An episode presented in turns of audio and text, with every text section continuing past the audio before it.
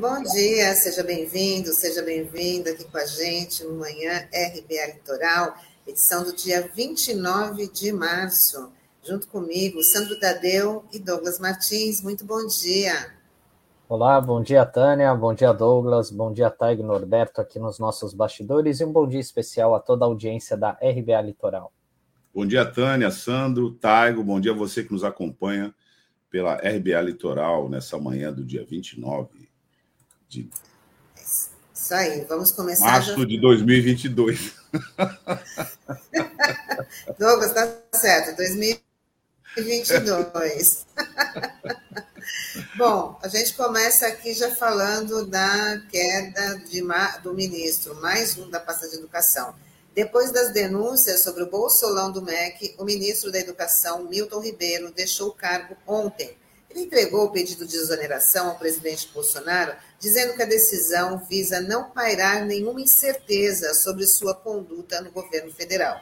Vale lembrar que, em áudio obtido pela, pelo jornal Folha de São Paulo e divulgado na semana passada, numa reunião com prefeitos, Milton Ribeiro afirmou que, para a construção de escolas e creches, o repasse de verbas era feito apenas quando havia o intermédio do gabinete paralelo, indicado por Bolsonaro, composto pelos pastores Arilton Mouro e Gilmar dos Santos. Eles pediam dinheiro e ouro para os municípios em troca de verbas. A gente tem um vídeo é, para exibir para vocês, vamos conferir.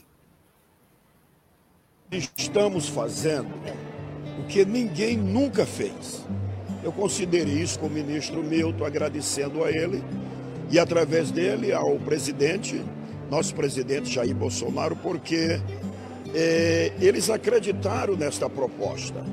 Então, nós estamos fazendo um, um governo itinerante, principalmente através da Secretaria de Educação, levando aos municípios os recursos, o que o MEC tem para os municípios. A gente percebe a necessidade do governo itinerante nos pequenos municípios.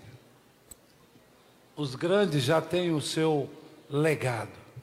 Se há uma diferença nesse município, esse legado sai de cada um de vocês.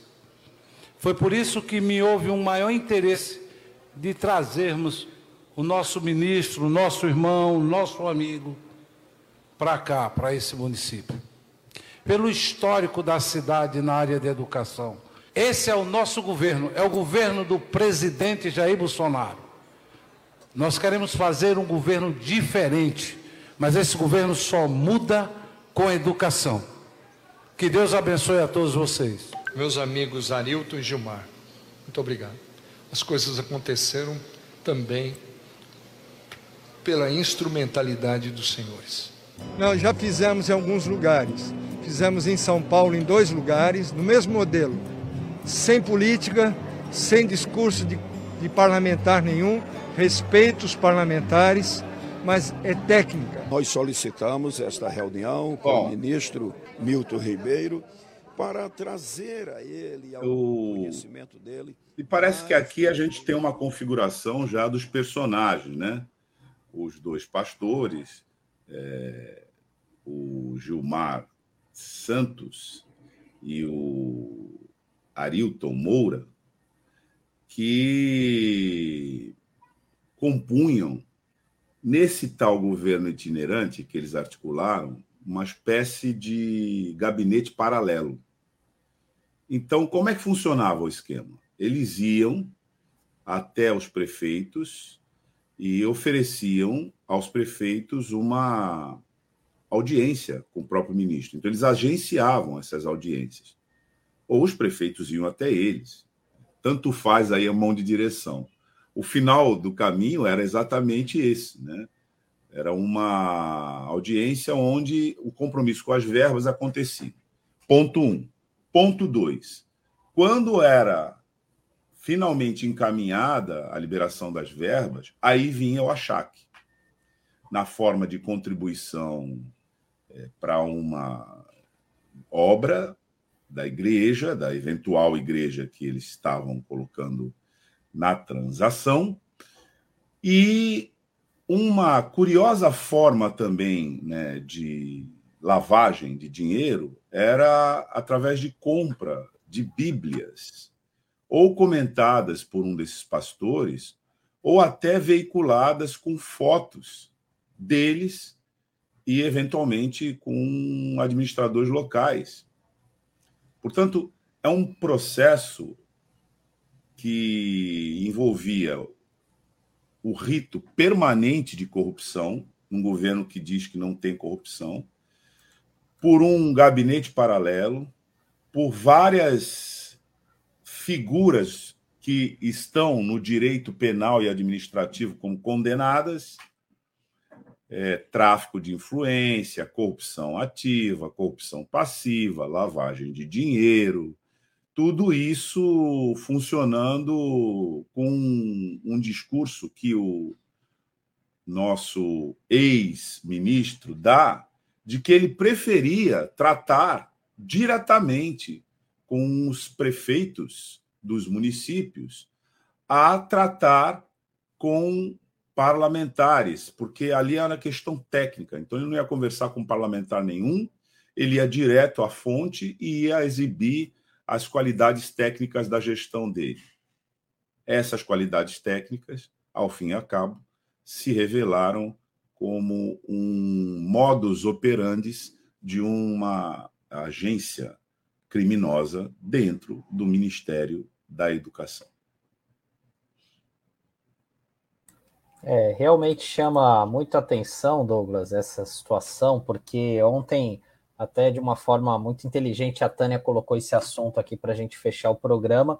A gente não é mãe de Iná, mas a gente conhece um pouquinho, né, essa experiência aí, e a gente sabia que o, o ministro não ia ser fritado até quinta-feira, porque isso causaria danos colaterais aí ao Bolsonaro, que é candidato à, reeleição, né? E foi uma espécie de saída honrosa que criaram aí para ele, né, diante dessa situação. E a gente percebeu, ficou claro ali que a batata dele estava assando quando um dos principais defensores ali do Congresso, é, do Bolsonaro ali no Congresso, que é o, o pastor o Marco Feliciano, fez uma crítica muito é, uma crítica é, forte ali ao ministro Milton Ribeiro, principalmente por conta dessa denúncia que veio à tona ontem é, pelo Estadão dizendo dessas Bíblias, né, inclusive com fotos, né, exemplares da Bíblia com fotos do ministro Milton Ribeiro e desse, desses pastores, né, do Gilmar e do Arilton Moura.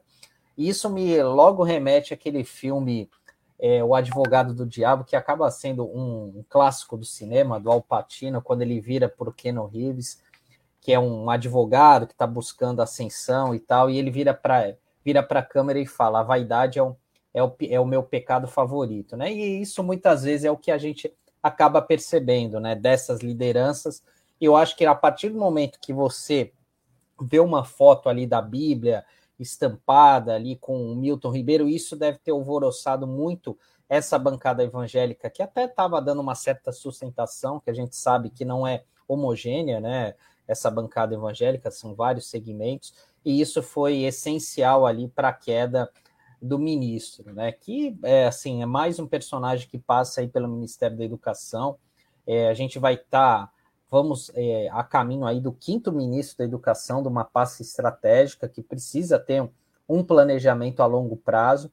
E infelizmente durante esses três anos e três meses aí de gestão do Bolsonaro não foi isso que a gente viu.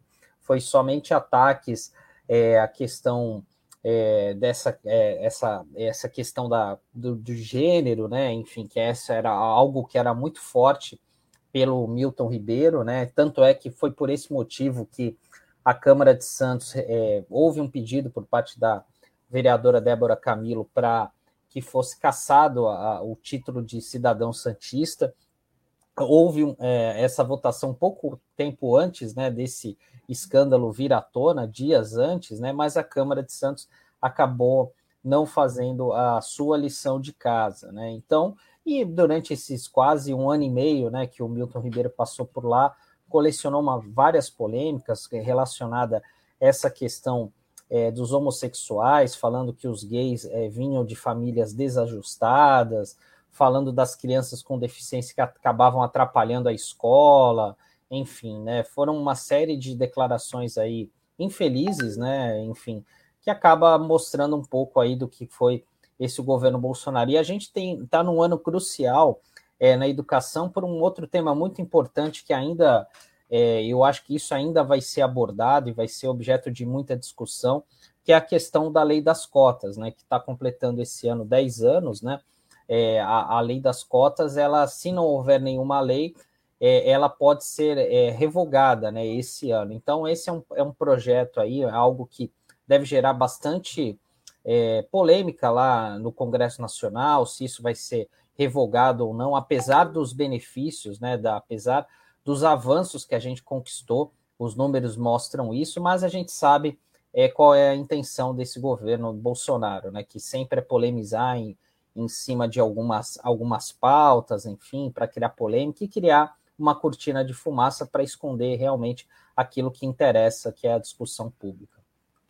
Uma coisa que esse episódio é, ilustrou foi a modalidade de corrupção instalada no Ministério da Educação, que deve servir para a gente é, raciocinar sobre esses métodos que se apresentam através dessa política da extrema-direita, que manipula né, um sentimento que é um sentimento comum de todas as pessoas, de repulsa à corrupção e a atitudes criminosas. Todos nós, né, é, evidentemente, temos esse sentimento.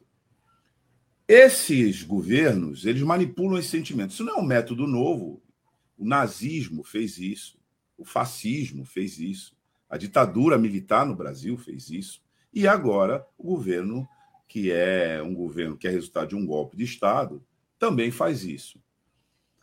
Mas a circunstância em que nós estamos aqui fazendo essa reportagem, essa matéria aqui para a nossa audiência, é que deve servir de ilustração para esse fenômeno. Por quê?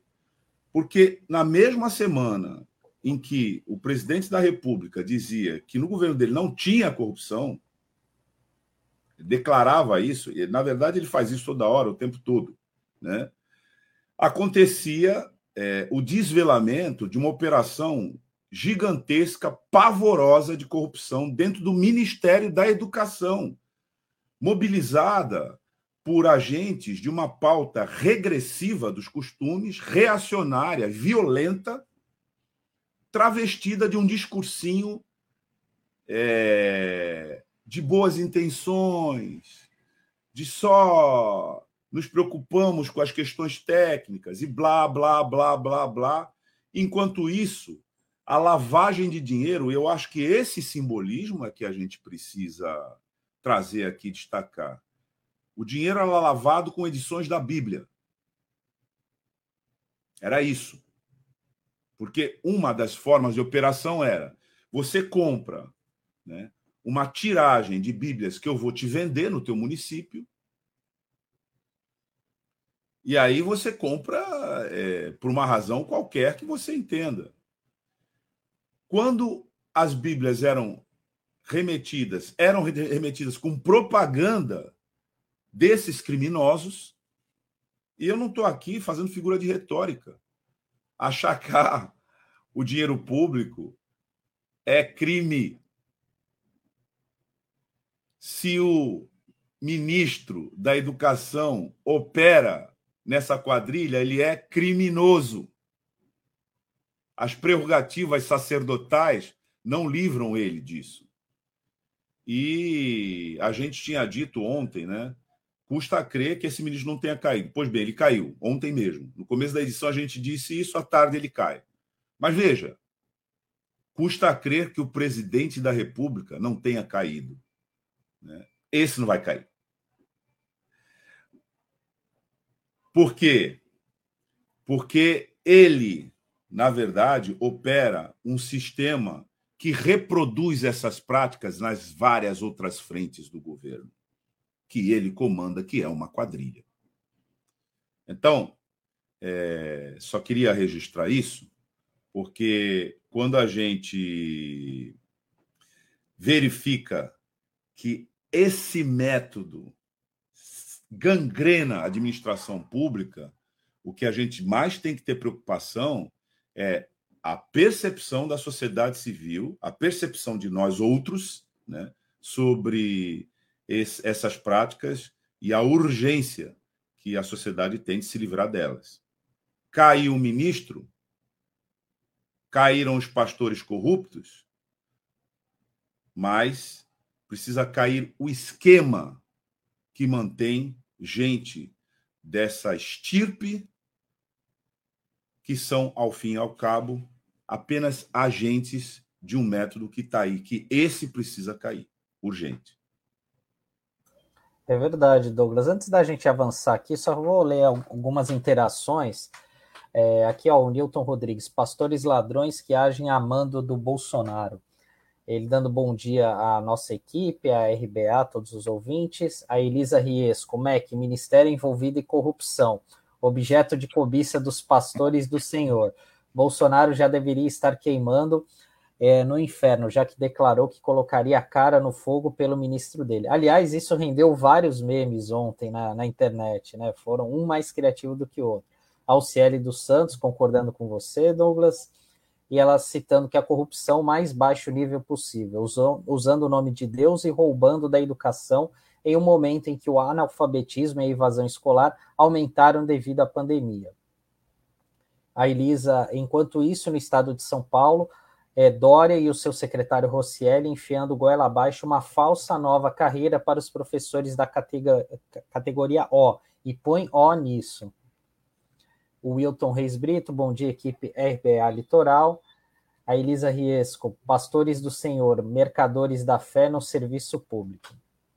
E o Jeffer Castelo Branco, dando bom dia aos amigos e ouvintes do Jornal Manhã da RBA Litoral. É, e realmente, né, esse caso, Douglas, até porque ontem é, é, foi falado, né, o próprio ministro disse que ele, quando viu que havia sinais de corrupção, ele mandou esse caso para a CGU e a CGU falou que não houve nada. E curiosamente, quando a PF pediu, Polícia Federal pediu mais informações, a CGU resolveu reabrir a, a investigação. Ou seja, algum serviço não foi feito muito bem, né? Então, é, são várias nuances que a gente tem aí, né? Enfim, que isso. É, e, e, como a gente falou, ele acabou optando por queimar o ministro uh, é, para evitar um mal maior, que seria uma CPI ali no Congresso que ia causar um muito estrago, principalmente porque a CPI a gente sabe que tem duração de até seis meses e isso atingiria certamente o período eleitoral e a coisa não ia ficar boa para o Bolsonaro, né? É, Sandro, ele é, naquela gravação que deu origem né, ao processo que levou à queda do Milton Ribeiro, ele, Milton, dizia que ele agia amando do Jair Bolsonaro. Está gravado, é corpo de delito isso. Como é corpo de delito essa tiragem de Bíblias com imagens de, de gestores públicos? Isso infringe várias normas penais, mas uma delas diz respeito a probidade administrativa. Este é, Milton Ribeiro vai entrar num processo, porque ele não consegue sair agora, né? Tem vários crimes ali e ele vai ser investigado como um criminoso comum. Provavelmente, no âmbito da seara administrativa, ele deve ter a suspensão dos direitos é, políticos dele. Claro que isso é um processo longo, etc. e tal, mas isso está no horizonte. Então, é, a investigação ela continua, porque tem corpo de delito para tudo que é lado. Esses esqueletos não conseguem voltar para o armário de jeito nenhum. É verdade. E ele só está seguindo aquela cartilha que foi externada pelo Pazuello é, durante a pandemia, né? Que foi aquele, aquela é, clássica frase, né? Ele manda e eu obedeço, né? Então só apenas mantém o, o script dessa gestão. E vamos dando continuidade aqui, falar sobre mais uma troca agora no comando da Petrobras. Bolsonaro decidiu demitir o presidente da estatal, Joaquim Silva e Luna, em meio à pressão por conta do aumento do preço dos combustíveis. Quem assume é o economista Adriano Pires, do Centro Brasileiro de Infraestrutura, que presta consultoria a empresas de, do setor de energia. Ele vai passar pelo Conselho da Estatal no dia 13 de abril. É, essa foi uma notícia bastante surpreendente, na minha opinião, porque é, realmente o Bolsonaro vive reclamando do preço dos combustíveis, mas foi escolhido o Adriano Pires, que eu já tive a oportunidade de entrevistá-lo, e, e, e ele tem um pensamento totalmente pró-mercado. Ele, se depender dele, é o mercado que vai resolver tudo, enfim, que vai ter as soluções.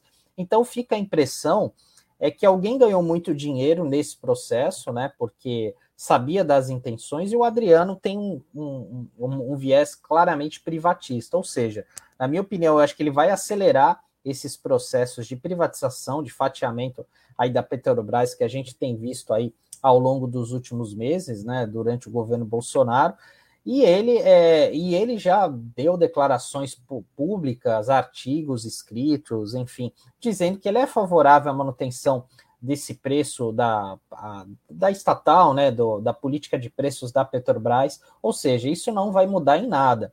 Então, por isso que eu acho que é muito suspeita essa troca da Petrobras justamente nesse momento, enfim, até porque ele já sugeriu publicamente, né, uma das ideias dele é a criação daquele chamado fundo de estabilização, que seria uma forma, é, um colchão ali para evitar esses aumentos repentinos ali da, é, do custo do combustível aqui no país, né? Enfim, isso já até foi aprovado no Congresso Nacional recentemente, mas só que isso exigiria recursos aí do Tesouro Nacional para bancar essa medida, né? Então, é, vamos ver até que ponto que será essa mudança é, da Petrobras, porque não faz sentido algum, né? Já que o presidente reclama tanto né, do preço do combustível, faz essa bravata toda para o público, o Adriano Pires certamente não vai mudar em nada a política da Petrobras. Pelo contrário, deve acelerar alguns desses processos.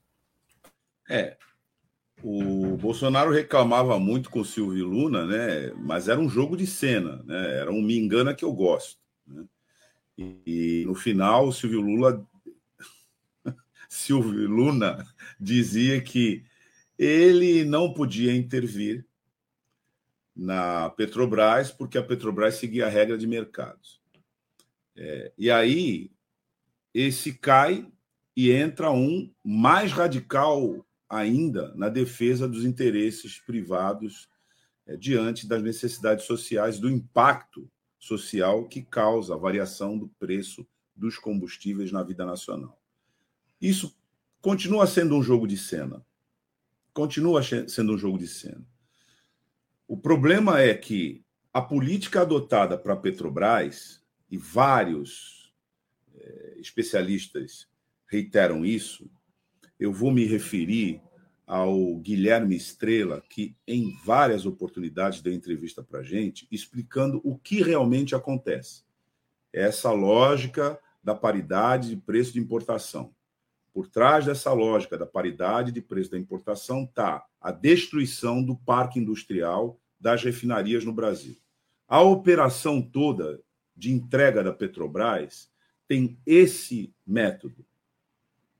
A gente tem petróleo, sem entrar no mérito da categoria da energia, do tipo de energia que a gente está é, tá discutindo aqui, que é o petróleo da camada pré-sal. Mas o fato é que o Brasil, durante os governos eh, do PT, especificamente o governo Lula, Guilherme Estrela estava na equipe de geólogos que fez a pesquisa, né, descobriu esse petróleo na camada pré-sal e apontou a autonomia do país em termos de combustível, que é o que se denomina a soberania energética nessa parte de combustível.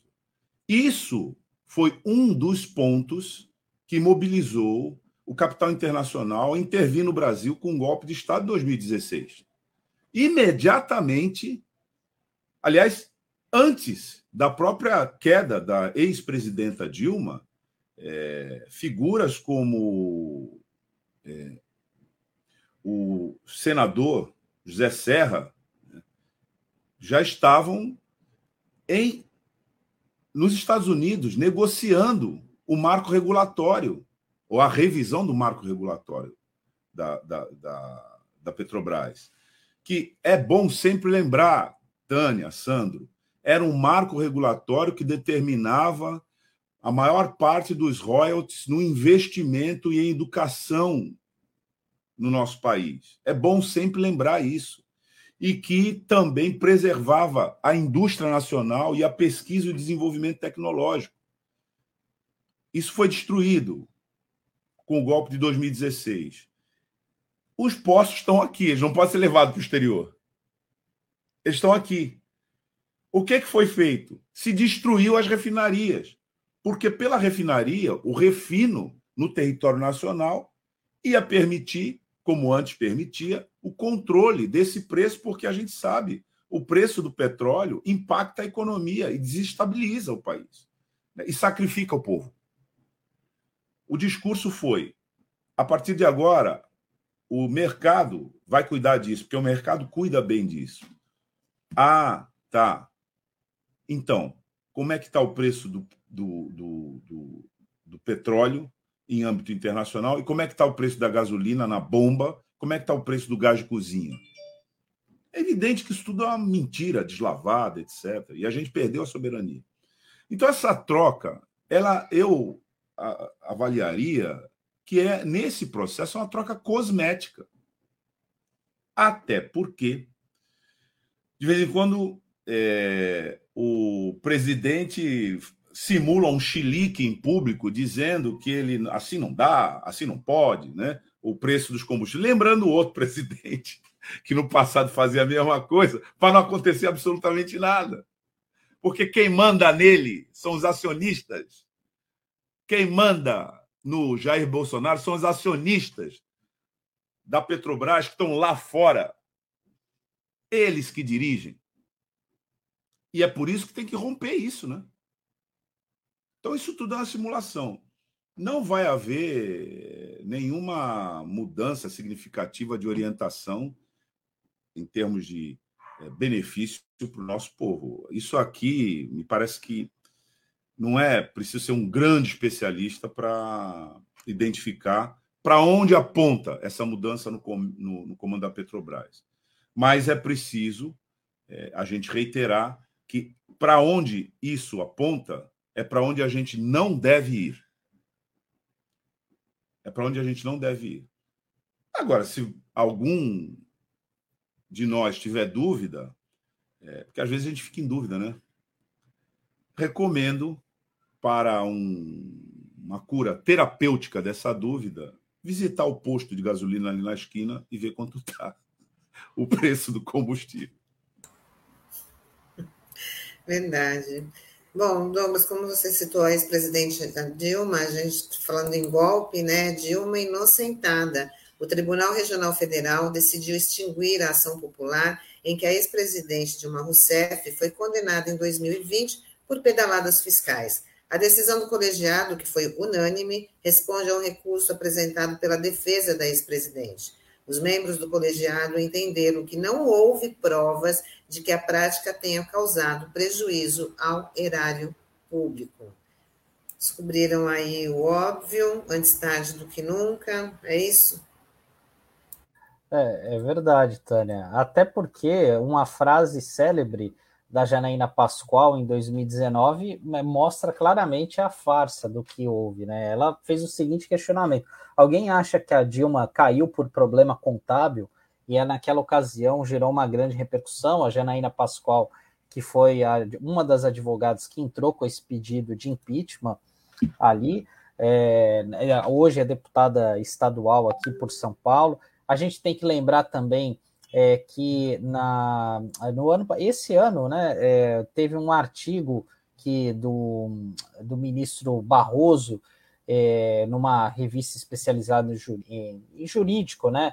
É, enfim, então ele acabou falando, deu uma, deu, houve uma grande repercussão, né? Dizendo que é, que o impeachment não ocorreu por conta dessa pedalada fiscal, mas apenas por pressão política, né?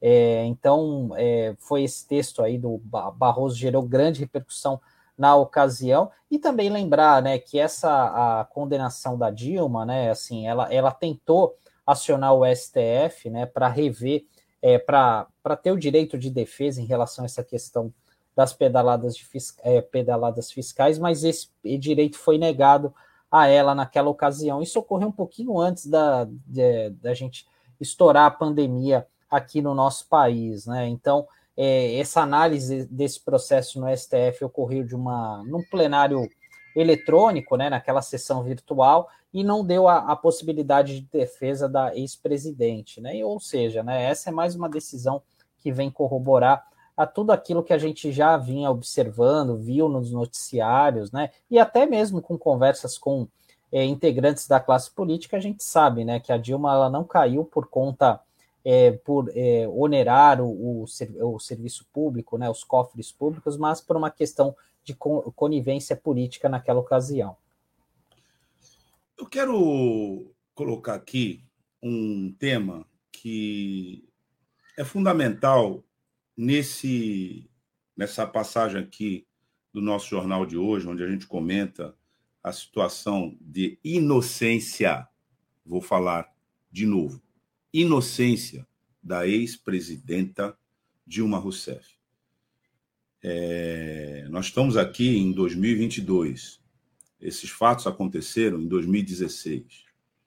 Naquele momento, todos nós estávamos aqui já na cena e acompanhamos isso.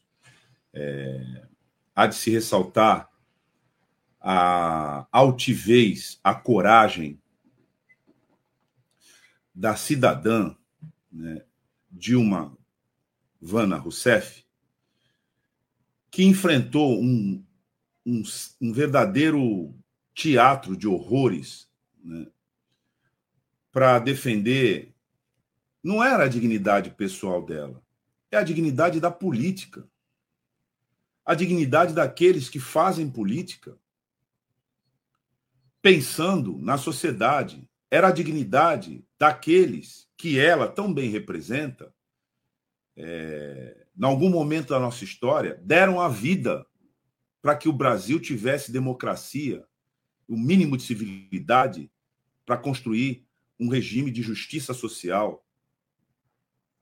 É, Dilma Rousseff, ela tem o seu nome garantido na história ao lado né, da coragem que ela já tinha demonstrado na juventude e que em nenhum momento ela declinou em nome de interesses menores circunstanciais.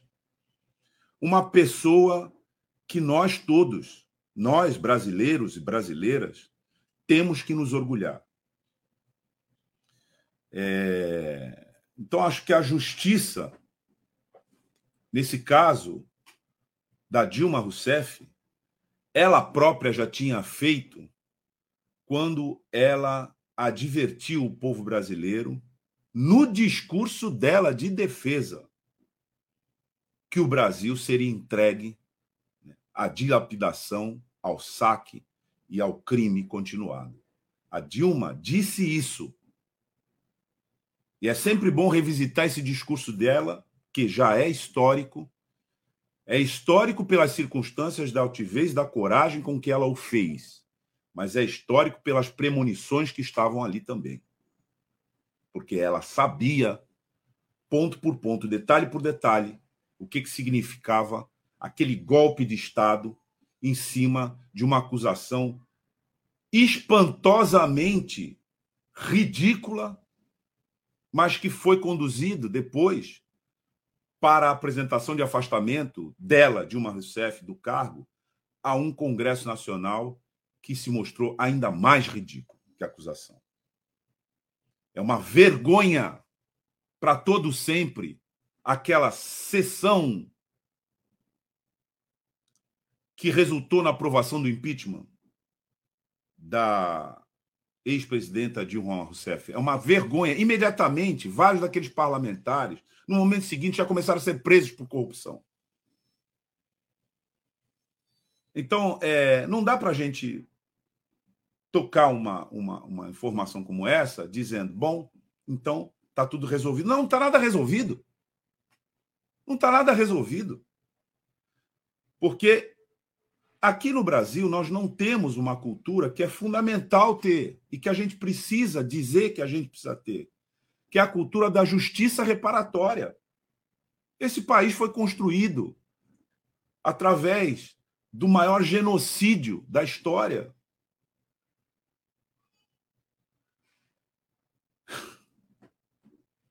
Contra o povo negro e contra as comunidades tradicionais indígenas. E ele não repara isso. Ele não repara, ele se recusa a reparar isso. Um dos pontos da crise que levou ao golpe de Estado para a deposição da ex-presidenta Dilma Rousseff foi aquele Twitter. Um, um tweet estúpido do general Vilas Boas, dizendo que ele não aceitava a comissão da verdade, que era um item de justiça reparatória. Várias pessoas morreram para que a gente tivesse aqui. E a gente não consegue colocar isso na pauta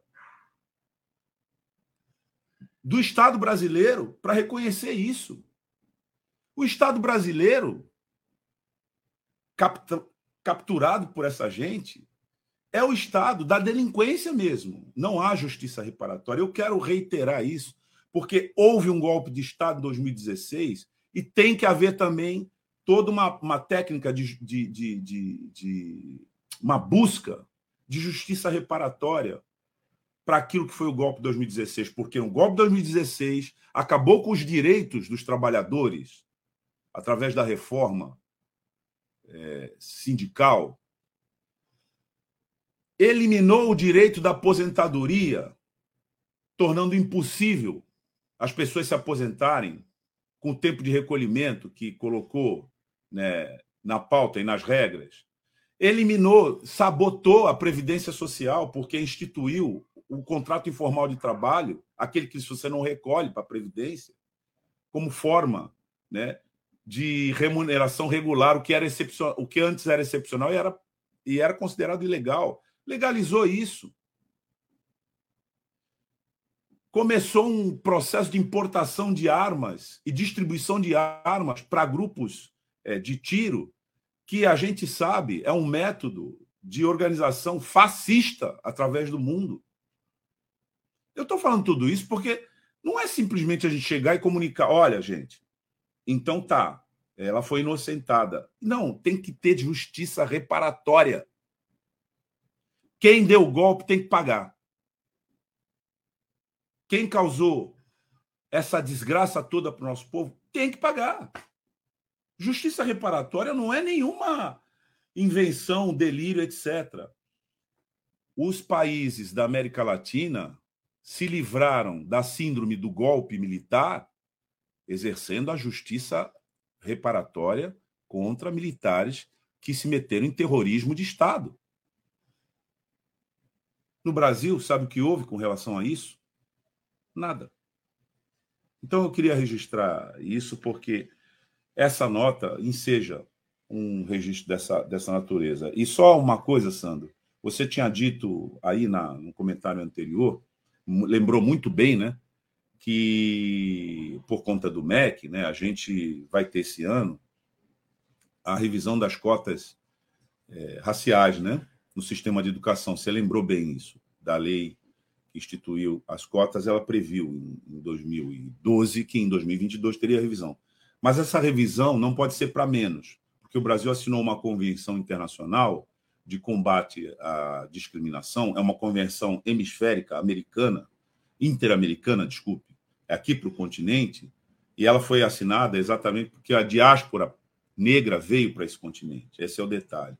E por essa convenção que o Brasil subscreveu e que emendou a Constituição, medidas reparatórias de inclusão da diversidade e protetivas dessa diversidade, a exemplo das ações afirmativas, não podem ser eliminadas até que tenham alcançado seu objetivo de eliminar a discriminação implícita ou explícita, direta ou indireta, na convivência social. Então, hoje, falar em supressão das cotas raciais é inconstitucional. Eu queria só dar essa informação e acho até que a gente deve fazer aqui no nosso Manhã RBA Litoral uma edição para aprofundar um pouco essa, essa informação para os nossos ouvintes aqui, internautas. Bom, é isso aí. E hoje, terça-feira, é dia daquela nossa série, né? Que todo mundo está gostando bastante, conhecendo projetos bem legais de economia solidária. Né? E hoje a gente vai conhecer o projeto Óleo de Noel, uma proposta inovadora de coleta de óleo de cozinha. E quem conversa com a gente vai ser o André Nascimento. Fico por aqui, acompanho pelos bastidores. André é ótimo e a gente vai aprender muito com as informações que ele vai trazer. Então, até amanhã, Douglas. Tchau, Douglas. Até amanhã. Até amanhã.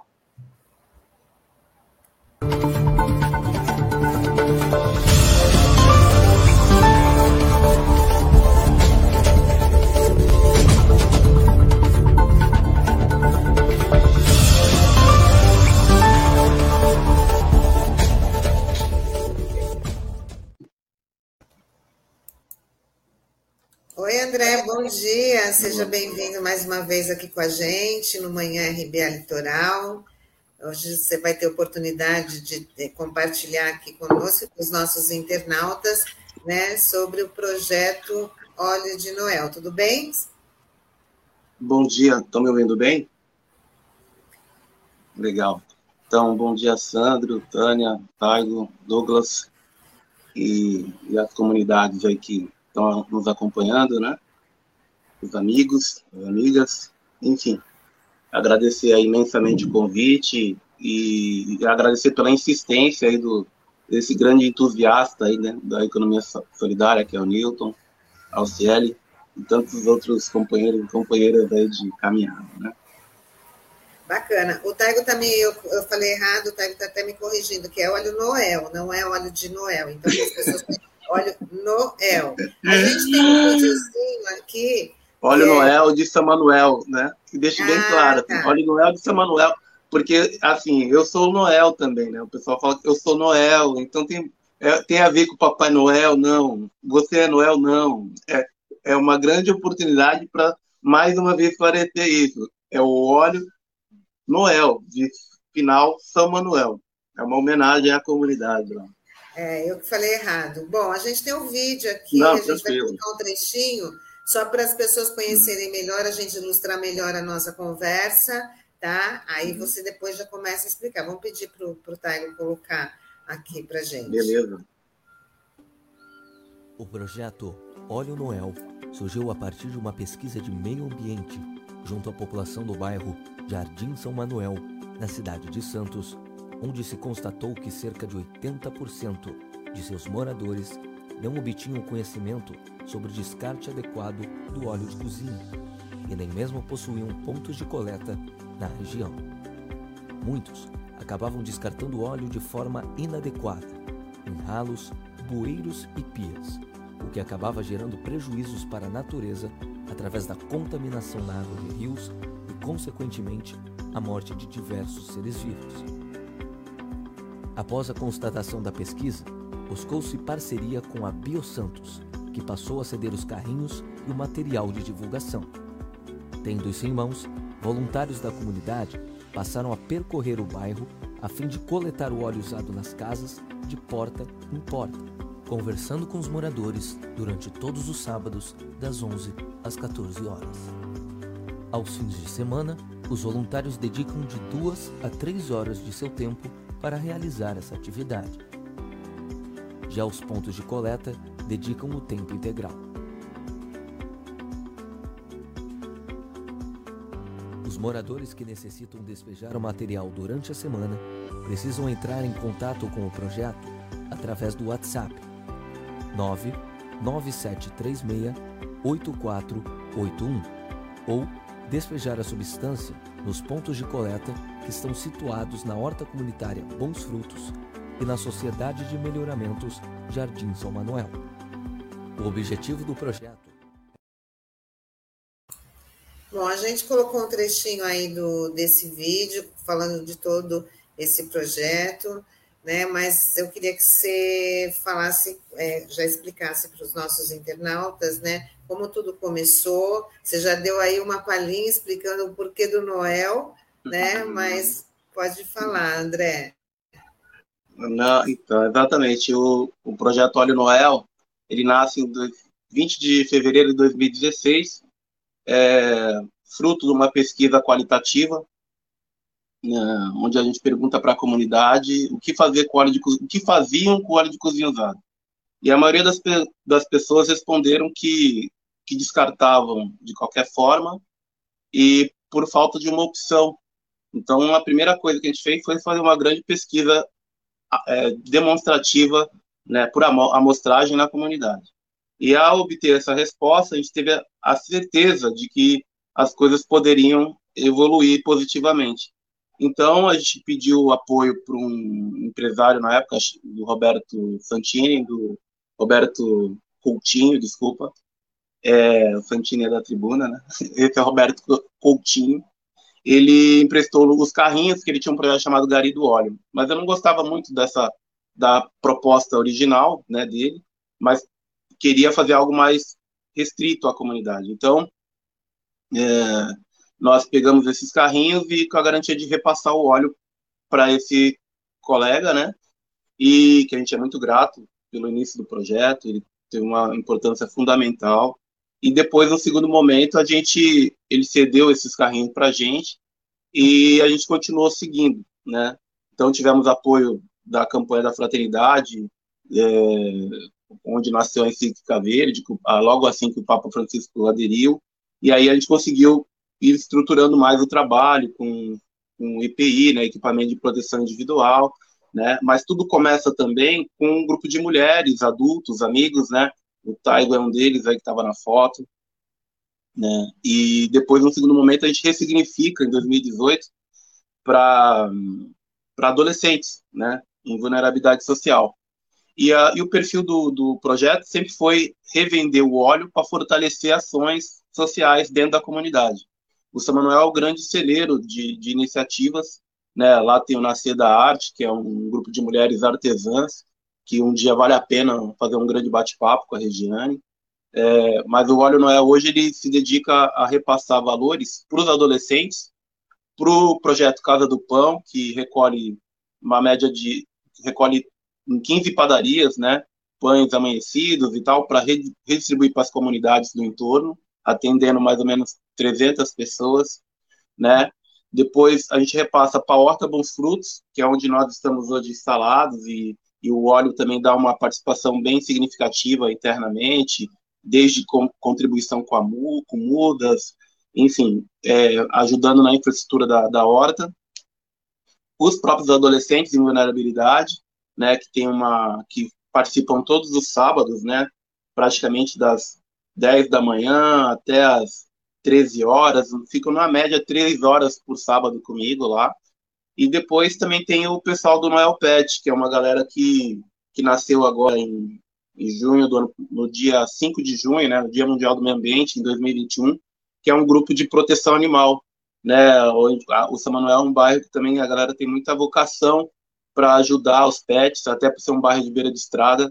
Então, sempre tem uma situação, os, os cães brigam, né? São cães comunitários, né? Que andam também muitas vezes soltos e tal. E aí os, os donos não têm, vezes, recurso e a gente dá um pequeno suporte, ou levando num pet shop, ou, ou num veterinário, ou, consequentemente, também é, dando auxílio veterinário e promovendo a castração, né? Para fazer o controle dessa população canina e felina na comunidade, né? Então o Óleo Noel hoje ele, ele é um grande, vamos dizer assim, um grande gestor, né, ou uma grande mola propulsora de outras iniciativas na comunidade, né? E, então é nessa perspectiva que a gente vem trabalhando, né, é, tirando uma média de praticamente 400 litros por mês dos mananciais, né, da comunidade, acho muito representativo, até porque estamos saindo agora do Dia Mundial da Água, né, no dia 22, comemorado agora no dia 22 de março, de, de março, né, então é um projeto que tem essa preocupação também, né, e muitas vezes as pessoas se preocupam, né, ah, pô, André, queria tanto ajudar o projeto, entregando um, uma garrafinha de óleo, mas eu não consumo, e a gente sempre tenta colocar para as pessoas que nosso papel não é estimular o consumo, e sim dar a destinação adequada. Né? Esse é o nosso maior enfoque.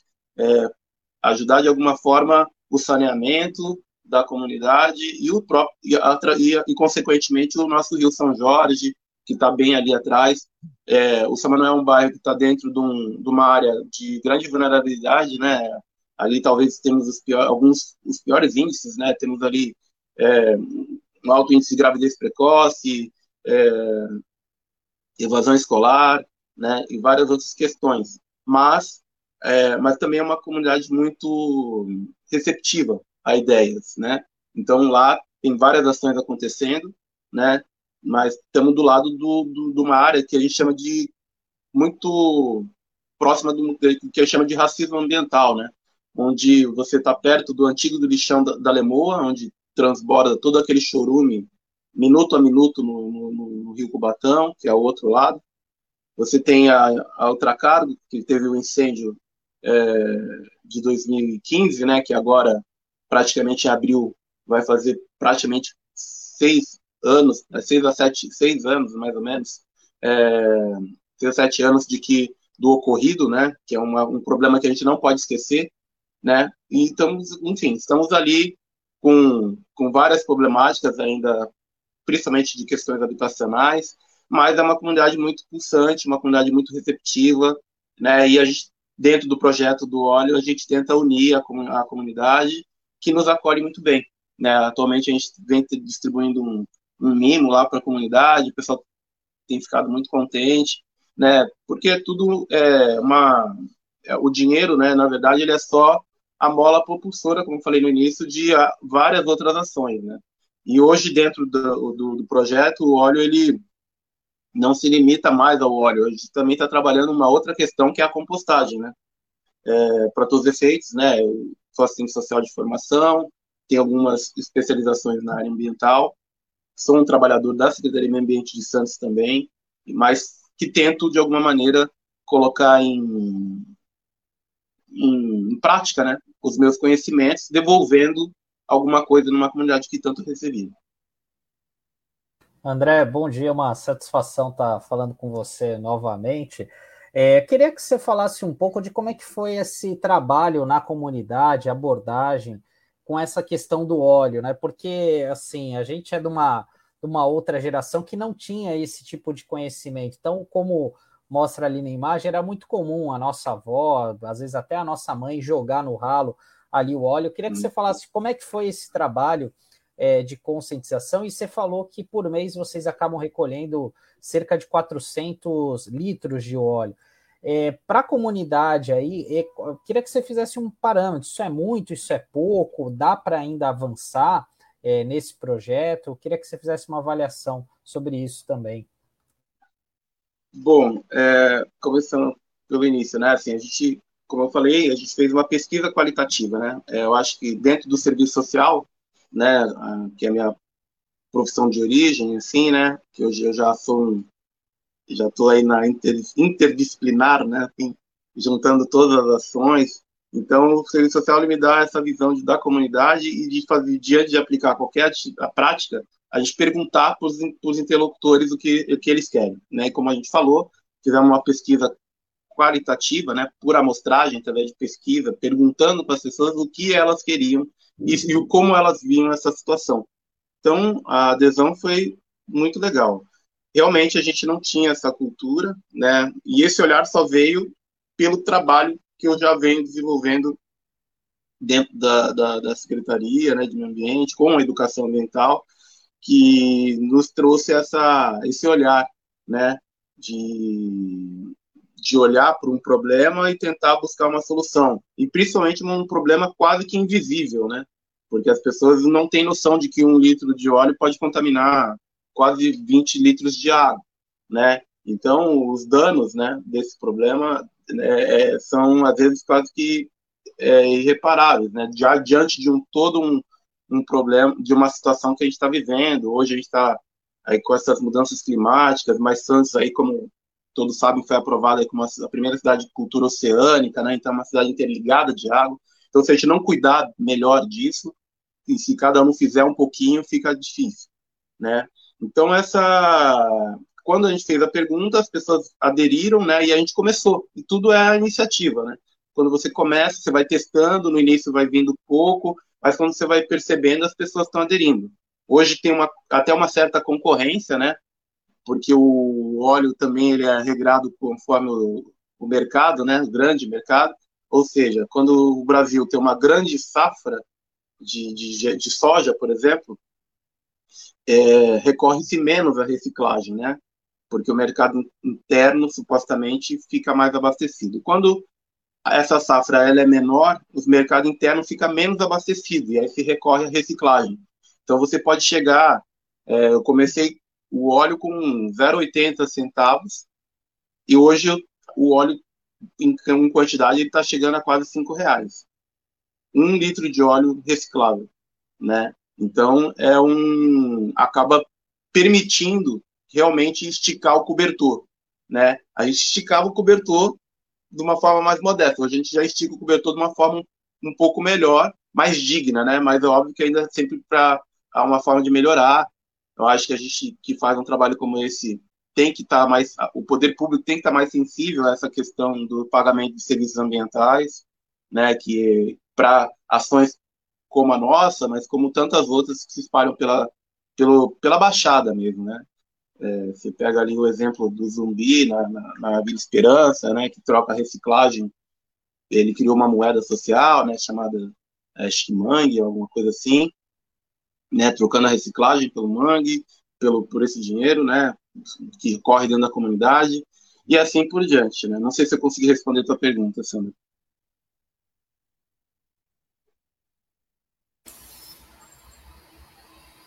Tudo bem? Sandra? Sim, ah, sim, tudo louco. Ah, vamos aproveitar aqui. Ó, tem, uma, tem bastante participação aqui por conta da sua presença com a gente. Professor Jefferson Castelo Branco, bom dia, professor. Ele fala parabéns ao André Leandro, faz um trabalho social super importante na comunidade do Jardim São Manuel. O Newton Rodrigues, André faz junto com a comunidade Guilherme Prado, que também já esteve aqui com a gente, Grande André, Viva Ecosol. E o Newton Rodrigues ele fala: o Jardim São Manuel tem um conjunto de ações relacionadas com a economia solidária, como o Óleo Noel e a horta comunitária Bons Frutos. E o André atua em ambos. Eu vou aproveitar essa, essa, esse destaque do Newton. A Alcélia também fala: Bom dia, André, muito bacana assistir ao vídeo, que é o vídeo de apresentação do Óleo Noel. Vou aproveitar esse destaque do, do Newton, queria que você falasse mais da rotina também, porque é um projeto que ele tem umas, três segmentos, além da, da coleta do, do, do, óleo, tem a horta comunitária e tem a feira solidária. Como é que funciona? Como é que é a rotina da horta? Né? As, as feiras elas são realizadas como, onde? É, então, a, sobre a feira, né, do Nascer, eu, eu vou falar sempre já o nome, né, Nacedarte, e a Regiane, ela é craque em me corrigir, caso esteja é, errado. é uma grande amiga também, mas uma grande entusiasta desse grupo de mulheres artesãs no bairro, né, que vem fazendo um trabalho muito diferenciado de empoderamento, e ele não está literalmente conectado à horta, né, mas é uma feira que acontece é, quando não acontece é, mensalmente, ela acontece bimestralmente, dentro ou fora da comunidade. E a Regiane, ela puxa esse grupo de mulheres é, dessa forma muito muito bonita, muito diferenciada, assim, que vale a pena, como eu falei em algum momento, ela vir aqui para estar tá conversando com a gente também e tal. É, quanto à evolução do óleo Noel e a relação com a horta, ficou mais próxima porque o óleo ficava na sede de melhoramentos. E aí, por algumas necess, uma necessidade da própria sede, de espaço, nós fomos para a horta recentemente. A gente está na horta praticamente há um ano e meio, mas a relação sempre existiu. E ela ficou mais intensa porque hoje a gente não se limita mais somente ao óleo, a gente está abrindo um outro leque, uma outra discussão que é a questão da compostagem. A compostagem, para quem não sabe, é a transformação do resíduo é, úmido, né, a nossa sobra de alimento, em composto, em, em adubo, né, orgânico, o que facilita é, com que a gente tenha uma alimentação mais saudável, né, e, uma, e aí coloca a, a horta Bons Frutos num outro patamar, né, porque a horta Bons, Bons Frutos, ela vem numa discussão de ela é uma iniciativa que nasce antes do Óleo Noel, em 2014, né, também é fruto de um projeto do Instituto Elos na comunidade e tal, e, e ela e, e a horta está lá. E a, hoje o, o, Óleo Noel e os, e os adolescentes, né, me inspiram a pensar um, até um terceiro projeto, um outro projeto que eu estou chamando de horta pedagógica, que é para agregar meninos e meninas é, de 10 a 16 anos a tá tendo uma relação maior com esse espaço. Né? Tudo isso me, me inspirado também numa, numa literatura que a gente vem fazendo recentemente, chamada A Última Criança da Natureza, que fala de como eu criar empatia com, com o espaço, né? Como eu vou criar empatia com o espaço, é, com, com o meio ambiente, se eu não me relaciono com ele, né? A criança tem medo do, do, do da abelha, tem medo do, né, de, de um besouro, enfim, que são seres, atores muito presentes na hora, né? Então, o projeto Olho Noé hoje, ele põe esses adolescentes dentro da horta e além da gente fazer a prática de recolhimento do óleo, a gente também evolui para uma prática de compostagem e agricultura urbana, onde a comunidade também já começou timidamente a levar lá seu potinho com seu resíduo úmido para fortalecer essa ação. Então é uma coisa que está me encantando muito, porque também é um outro trabalho que eu estou fazendo dentro da secretaria e que precisa de cada vez mais apoio, porque é um caminho sem volta para aumentar o tempo de vida dos nossos aterros sanitários e, e, e dizer, e, e, de certa forma, segurar essa questão aí de queima de, de resíduo, né? Que me, que me recuso a chamar de lixo, né? Porque lixo não existe desde o momento que você separa, né? A partir do momento que você separa o resíduo seco, o resíduo úmido, o resíduo especial, que é o óleo, né? Aí você tem resíduo em valor agregado. Se você mistura tudo, óleo com papel higiênico usado, com comida, aí você tem lixo. Então, hoje, quando você separa, você não tem mais lixo e tem resíduo, e resíduo tem um valor agregado, assim como a compostagem. A compostagem também, recentemente, pela Política Nacional de Resíduos Sólidos, que fez aí 12 anos, né? É tudo muito rápido, muito recente né? E talvez o nosso maior é, hoje nessa edição da compostagem é Florianópolis, né? Mas talvez tenha um outro momento para a gente falar mais sobre a compostagem especial, mas que é uma coisa que está me encantando muito. E o óleo Noel ele vem se relacionando com isso. Os adolescentes têm se engajado muito, eles fazem a prática, é, vem entendendo como é a horta como uma amiga outro dia falou, né, ali a Horta dos Frutos ela é um oásis dentro da comunidade, né? E é um espaço terapêutico, é um espaço de prática de, de agricultura, é, enfim, são várias emoções que acontecem ali internamente. André, eu queria saber de você quantas pessoas que estão envolvidas tanto no projeto do óleo no Elta e também da horta comunitária, né? Não tem como deixar de perguntar depois dessa tua explanação bem bacana uhum. e que é um caminho sem volta, como você mesmo bem disse. Ah, hoje praticamente vou, posso arriscar dizer que temos diretamente talvez umas é, seis pessoas, mas de, somando todo, eu sempre falo que a gente tá, pode chegar a 15, né? Porque todo mundo, de alguma forma, a gente, eu sou um bom pedinte, né? Eu fico ali, ô, oh, Taigo, faz isso aqui para mim, é, que eu coloco ele ali com o nosso, às vezes como nosso é, agente de comunicação, né? às vezes dá certo, às vezes não dá certo, mas é uma, uma pessoa que eu sempre estou recorrendo e ele está sempre disposto a nos ajudar. É, tem o pessoal que doa cestas, né? Porque como é que é o processo dos adolescentes? Eles têm uma, um EPI completo, né? O, o dinheiro do óleo ajudou nisso. Então, eles têm uma bota, têm uma luva, têm uma bermuda, têm um boné. Eles, né, o carrinho precisa de uma manutenção. A gente tem né, uma cesta básica mensal. E esse é um apoiador também, que, que nos ajuda muito, né? Às vezes ele não gosta que revele o nome, né? Mas então vamos deixar em, em off. Mas é um parceiro que eu também conto e faz muita diferença para a gente, porque as cestas Hoje eu tenho mais ou menos uns 10 garotos flutuantes dentro do óleo, mas as que sobram eu entrego para a comunidade, que está sempre pedindo ou precisando, né? Então ele está ajudando muito a gente, é, direto ou indiretamente, né? Então hoje o óleo tem uma média de 15 pessoas envolvidas, um que doa cesta, outro que, que doa um brinde, outro que doa um, um, um tempo. A horta tem umas, são três mulheres, mas tem todo um grupo por trás que faz um, uma parte de gestão, né? Agora recentemente a gente inaugurou, reinaugurou a, a nossa iluminação por sistema de energia solar e que vai e que faz o bombeamento da cisterna que estava parado já há quase dois anos.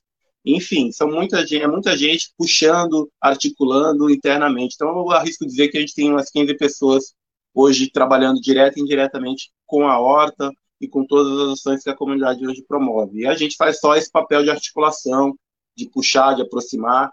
Inclusive, para maio, junho, eu estou trazendo um projeto chamado Banco de Alimento Descentralizado, valorizando o trabalho do seu Arnaldo, do projeto Casa do Pão, que recolhe esses pães na padaria, mas precisa de um recurso para logística, né? Tem o e, o, e, a própria horta precisa escoar a produção. Então, o que, que a gente está fazendo? Eu simplesmente, junto com o pessoal da Concidadania, com o Renato Prado, nós montamos um projeto e pedimos recurso para um edital do Porto, né? Que muito ali é, às vezes não, não faz, né? Então, a gente conseguiu um, um pequeno valor para quatro meses, né? E vamos tentar buscar recursos para mais meses, né? Para começar essa iniciativa que a gente está chamando de Banco de Alimento Descentralizado. A ideia é pagar a logística daquele que recolhe o pão, que entrega domingo e quarta-feira para 300 pessoas, pegar a produção da horta, escoar com mais qualidade, para onde? um outro espaço chamado é, ONG da Paula, que é um sopão comunitário que acontece dentro do Caminho São Manuel. Então vai ser uma ação trens em um, e a gente só fez o trabalho de captar o recurso para melhorar a infraestrutura de quem já faz isso hoje. Então isso já tá, isso já acontece, só que a gente vai simplesmente é, colocar uma capa né, de, de, de, de, verba de um, um curto espaço de tempo para que a coisa né, melhore cada vez mais e a gente consiga combater esse trabalho é, de, de, segurança alimentar, né?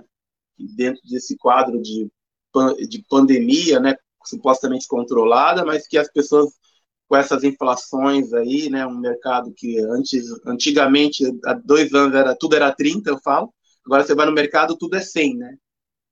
Por menos de 100 você não você não, não sai do mercado, né? Tipo, você não compra nada, né? Você olha para, né? Então a gente vai tentar ajudar, né? Também paralelamente a gente vem fazendo um outro trabalho que é o que a gente está chamando de cesta verde, né? Que é tentar fazer com que a, alguma coisa do campo, né?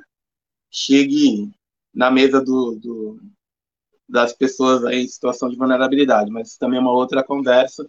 Mas é nessa linha aí que eu estou tentando mesclar as coisas. Desculpa se eu estiver sendo muito é, prolixo, mas a, a, é muita as, as, informações vêm, a gente vai falando, né? Mas tudo isso a gente vai, vai tocando. Não, muito bem, André. E assim, a gente vê que é um trabalho que né, tem várias vertentes, né, que Exato. envolve aí várias linhas, e a gente também espera aí que o poder público olhe com, com mais carinho para essas iniciativas que são super importantes, não só na questão ambiental, mas também na questão social, né? André, a gente está chegando aqui no finalzinho da nossa conversa, tem outras, outras mensagens aqui para você. O Newton Rodrigues, Newton Rodrigues dizendo: a solidariedade assimilada à economia, ao meio ambiente, à alimentação e à educação não formal. Esse é o trabalho. A Luciana Jorge, André é uma inspiração total, arrasa sempre, te elogiando. O Taigo, nosso editor, estamos juntos. Você é o cara, a comunidade valoriza muito seus esforços e sua atitude. Deixa um abraço para você. E ao Célio dos Santos, que também já esteve aqui com a gente. André é um militante completo, estuda, alia teoria e prática e atua junto à comunidade em projetos que se integram em o mesmo propósito da economia solidária Desculpa, o bem viver. Bom, André, a gente vai se despedindo de você. O Taigo já colocou aqui o telefone para quem quer é, colaborar com o projeto. Eu queria que até colocasse novamente aqui o Óleo Noel, né? Foi 997368481. E queria que você fizesse suas considerações finais e com certeza você vai estar de volta aqui para falar desse trabalho que é múltiplo, né? Começa com, com a coleta né, de óleo, mas tem outros trabalhos também que a gente vai trazer aqui para os nossos internautas conhecerem.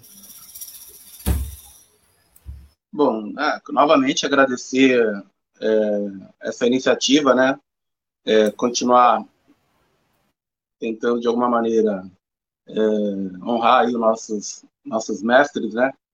Célio, Pascoal, né? Enfim, só agradecer, né? Obrigado, Newton, pessoal. Tudo bom. Tá bom, André. Um ótimo dia para você. Muito obrigada por compartilhar aqui com a gente. É... E até uma próxima oportunidade. Obrigado. Tchau, André. Até a próxima.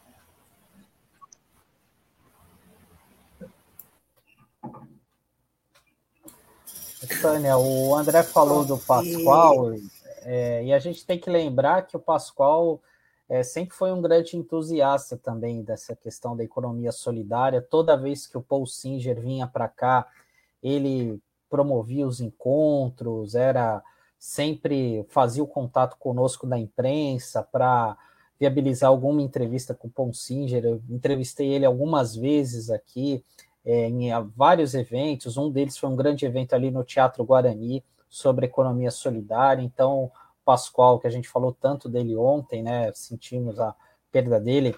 É, o André até se emocionou agora de falar que o Pascoal também foi um grande incentivador. E se essa série que a gente está fazendo aqui também tem é, essa influência do Pascoal, né? É verdade, Sandro. Não dá para falar de economia solidária, que é igual à justiça social, é o combate à desigualdade, sem lembrar do nosso querido professor Pascoal. Professor Pascoal sempre presente, né? ainda mais fazer parte aqui da nossa, da, da nossa família. Então, verdade. E assim a gente vai encerrando aqui nossa programação, mas antes, hoje tem, lembrando para os nossos internautas, que hoje tem um programa Porto Cidade com o vereador Chico Nogueira, né, às sete e meia da noite, aqui na RBA Litoral, e ele vai entrevistar o presidente do Sindicato dos Químicos, o Herbert Passos Filhos, e a pauta vai ser o sucateamento das indústrias químicas na Baixada Santista e no país.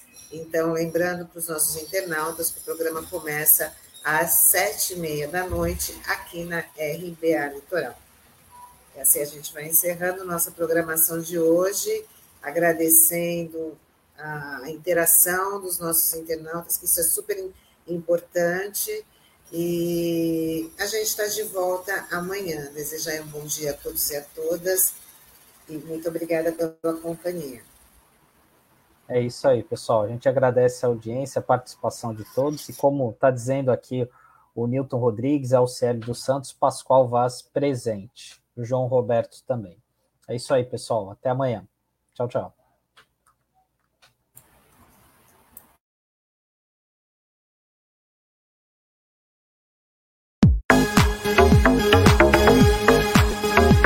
Rádio Brasil Atual Litoral é uma realização da Fundação Setaporte, apoio cultural do Sindicato Setaporte.